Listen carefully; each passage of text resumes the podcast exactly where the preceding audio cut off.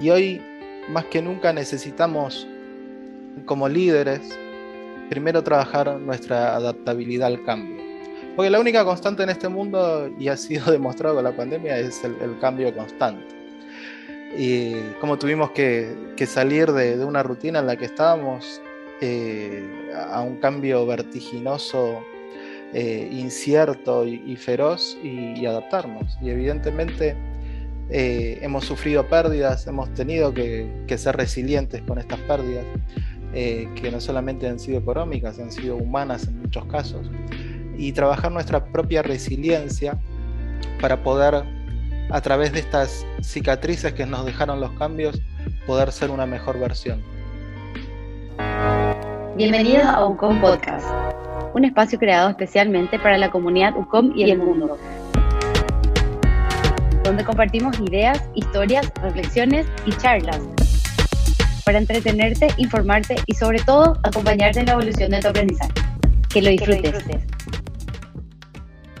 Les damos la bienvenida a un nuevo episodio de Lucón Podcast. Hoy le tenemos a Seba Kakasu con nosotros. Seba es argentino de origen japonés, especialista en coaching ontológico y management japonés. Es autor del libro Kaizen Coaching, cómo utilizar la filosofía japonesa en la vida y la empresa. Es fundador y director general de Kenmei Coaching para Paraguay y Perú, una empresa que se dedica a la capacitación, el coaching personal y organizacional. También es Best Practice Chair de Vintage Paraguay la comunidad de CEOs más importante del mundo. Sea bienvenido y muchísimas gracias por estar con nosotros hoy. No, gracias a ustedes, un honor poder compartir eh, en este espacio. Hoy vamos a estar hablando contigo, Seba, un poquito sobre lo que es nuestro diplomado en coaching y liderazgo. Em, entonces, me, me, gustaría empezar este, este episodio preguntándote, ¿cuál es la diferencia entre liderazgo y coaching y cómo estas están relacionadas entre sí? El liderazgo es un concepto que va cambiando en función del tiempo, ¿no? No es lo mismo hoy ser un líder de lo que era quizás hace 20 años antes. Y eh, el líder va necesitando diferentes competencias a medida que, va evolucionando eh, el ser humano. Hoy realmente en un escenario pandémico en el que estamos viviendo, necesitamos trabajar algunas herramientas que, si bien siempre fueron necesarias, hoy son mucho más necesarias. Y ahí es donde quiero detenerme un poco en, dónde viene el término coaching en sí. Eh, porque hoy pareciera que coaching se aplica en casi todos los ámbitos, pero realmente coaching viene eh, del siglo XV en Hungría. Había una ciudad que se llamaba Cox, ¿sí? que era una referencia obligada a todas las personas que viajaban desde Budapest hacia Viena. Y en esta parada los, viajeros solían tomar unos carruajes que eran muy especiales porque tenían un sistema de que, los hacía muy, eh, muy cómodos para poder viajar. Y así como muchas veces los nombres de las marcas adquieren los nombres de los productos, ¿no? Eh, Cox pasó a ser un sinónimo de carruajes. Y con el tiempo Cox se tradujo al español como coche. Así que coaching y un coche vienen muy relacionados. Y eh, para mí es una muy linda metáfora porque nos, hace pensar en algo que te lleva de un lugar donde estás hacia el lugar donde querés llegar. Y coaching va mucho de esa mano. Va... Y es muy necesario últimamente porque se trabaja mucho lo que tiene que ver con cómo logramos nuestra mejor versión una mejor versión de nosotros mismos, evidentemente es una versión diferente a la que somos hoy. Eh, y esto se trabaja siempre en un plan de mejora continua. No podemos cambiar de la noche a la mañana, si fuera tan fácil lo haría cualquiera, pero sí tenemos que tener muy claro dónde queremos llegar. Y un líder necesita sacar la mejor versión de, sus colaboradores, porque hoy la, la producción de información es tan grande que nadie puede saber todo. Y cuando trabajamos en equipo y cada uno es especialista en lo que hace y, trae y aporta una visión diferente a la que pueden traer los demás y podemos tener equipos interdisciplinarios en los cuales cada uno aporte su mejor versión, tenemos lo que se llama un equipo de alto desempeño. Y un líder o un líder coach, un líder con herramientas de coaching, tiene la capacidad de trabajar estas cuestiones. tiene la capacidad primero de, saber escuchar muy bien y tener una escucha activa, de tener una comunicación asertiva, de tener una gestión de, las emociones, que es hoy con todo este avance de las neurociencias, eh, la emoción manda frente a la razón. Eh, esto de pienso, luego existo, ya hoy en el siglo XXI, post pandemia, no existe más. Hoy sabemos todos que eh, no somos seres que tienen un raciocinio y que el raciocinio manda, sino que somos seres emocionales que terminan razonando. Entonces, un líder con, con estas herramientas de coaching es un líder que puede sacar lo mejor de cada uno y pueden generar vínculos e interrelaciones que puedan coordinar acciones para lograr un resultado que siempre es más que la suma de las partes. Por eso hoy cuando hablamos de liderazgo y, se asocia mucho al coaching, mucho al coaching desde este espacio, ¿no? Un líder que tiene habilidades conversacionales para que todos los colaboradores puedan aportar al, desarrollo de un equipo. Y ya que estamos hablando mucho de, de, lo que es el trabajo en equipo, ¿verdad? Y todo eso, me gustaría preguntarte si es que uno es líder solamente cuando tiene un equipo a cargo. Nosotros procuramos siempre trabajar el, autoliderazgo primero, ¿no? Porque partimos de un modelo de cuatro maestrías, que no es un invento nuestro, es eh, la empresa quizás más longeva del mundo, que es la Compañía de Jesús, y a través de los jesuitas lo ha desarrollado mucho. Y en estas cuatro maestrías se habla primero de maestría en uno mismo. ¿Cómo puedo liderar si no me sé liderar a mí mismo? ¿Cómo puedo ser empático con el otro si no soy empático o no conozco lo que yo siento? Y a través de esta maestría, primero con uno mismo, después surge la segunda maestría que es maestría en los vínculos. ¿Cómo puedo coordinar acciones? ¿Cómo puedo escuchar? ¿Cómo puedo dar una orden? ¿O cómo puedo pedirle a alguien una sugerencia? Eh, ¿Cómo puedo hacer un pedido, hacer una oferta? ¿Cómo puedo generar un compromiso? Y en definitiva, ¿cómo puedo generar la confianza en cada uno de mis colaboradores para lograr un equipo? Pero yo creo que primero viene la maestría en uno mismo, después viene la maestría en los vínculos, para entrar después en una maestría en organización y finalmente una maestría en estrategia. Y hoy, más que nunca, necesitamos, como líderes, primero trabajar nuestra adaptabilidad al cambio. Porque la única constante en este mundo, y ha sido demostrado con la pandemia, es el, cambio constante. Y como tuvimos que, salir de, de, una rutina en la que estábamos eh, a un cambio vertiginoso, eh, incierto y, feroz y, adaptarnos. Y evidentemente eh, hemos sufrido pérdidas, hemos tenido que, ser resilientes con estas pérdidas, que no solamente han sido económicas, han sido humanas en muchos casos. Y trabajar nuestra propia resiliencia para poder, a través de estas cicatrices que nos dejaron los cambios, poder ser una mejor versión. Hay un, término en japonés que es kintsugi, que es cuando se rompe un, jarrón o un, tazón muy, muy valioso, eh, en vez de tirarlo a la basura y comprar otro, se, se, pegan las partes con unos hilos de oro. Y después queda una pieza única, porque estos hilos de oro son como las cicatrices eh, que todos llevamos dentro, ¿no? pero hay que sabemos que sin estas cicatrices eh, no ha habido un aprendizaje.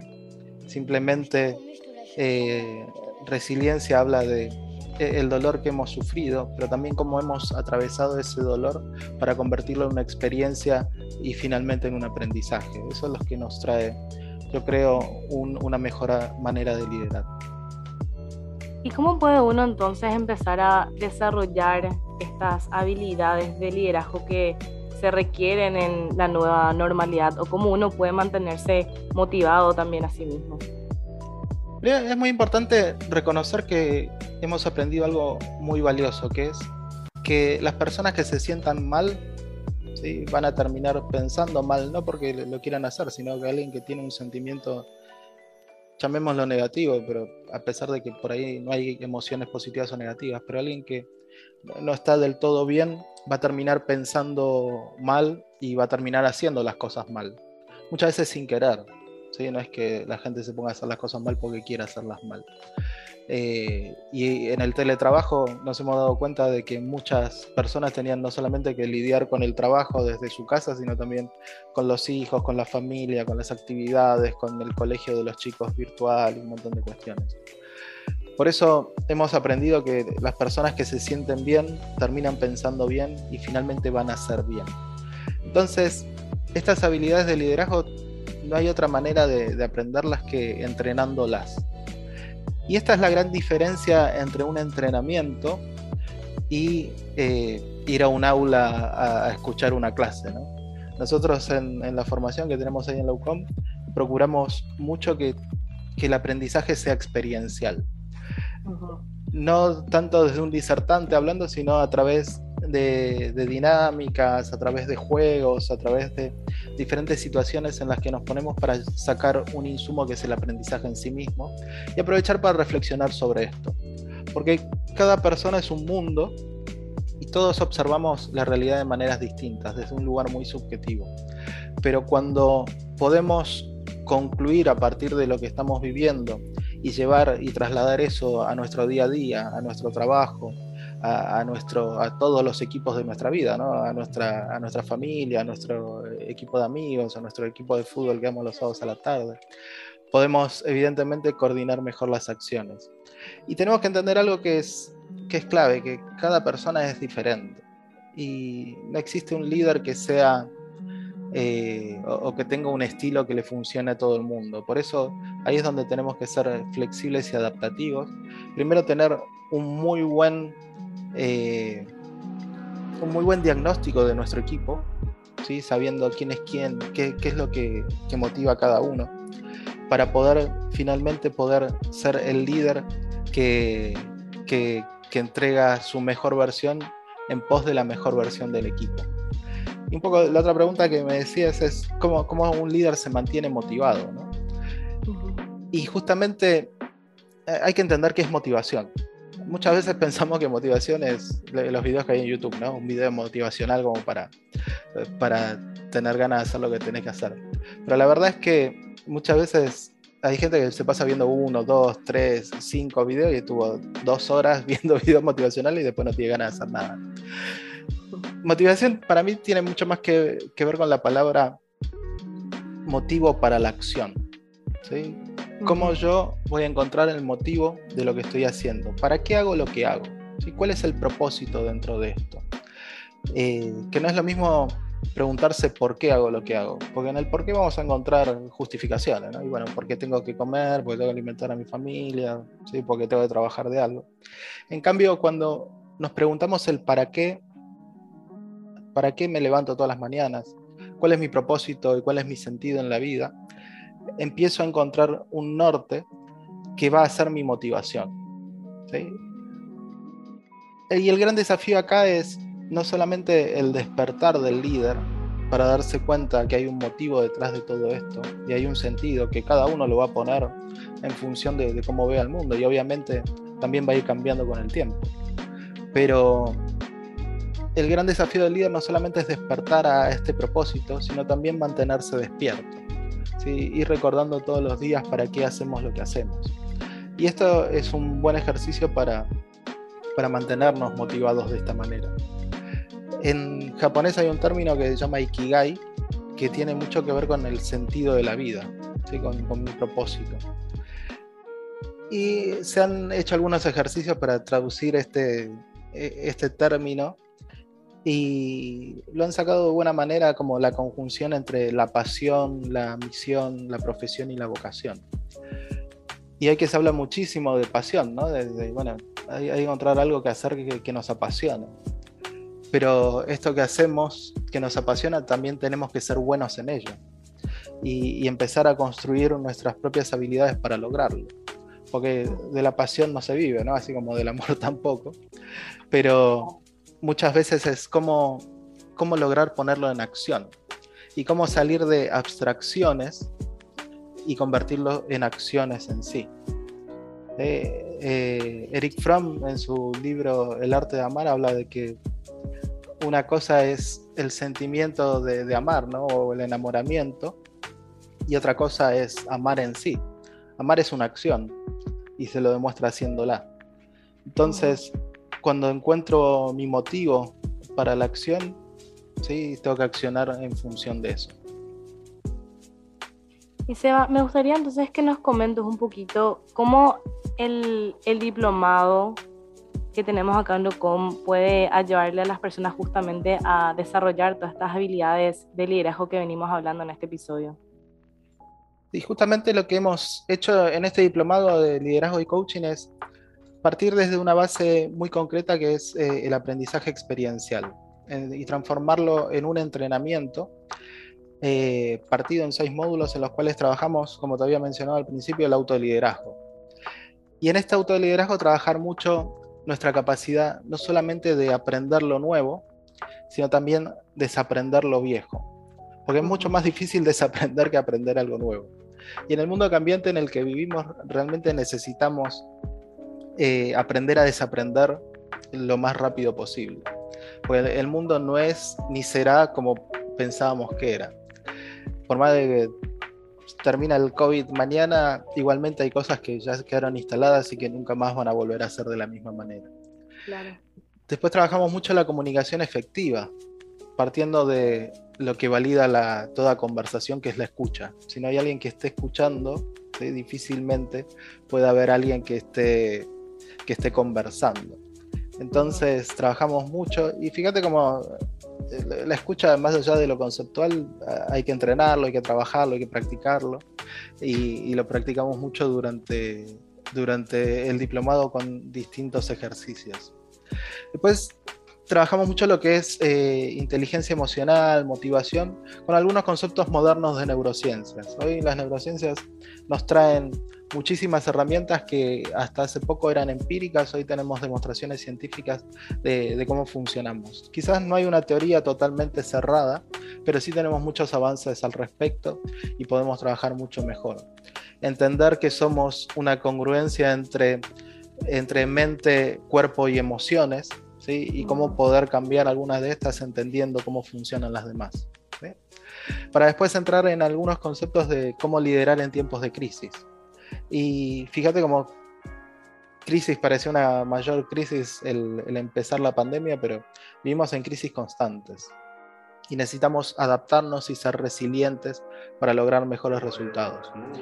Y trabajamos también todo un plan de acción personal para lograr algo que hasta ahora no hayas logrado en tu vida, ¿no? Si te pones a pensar, todos tenemos miles de cuestiones pendientes.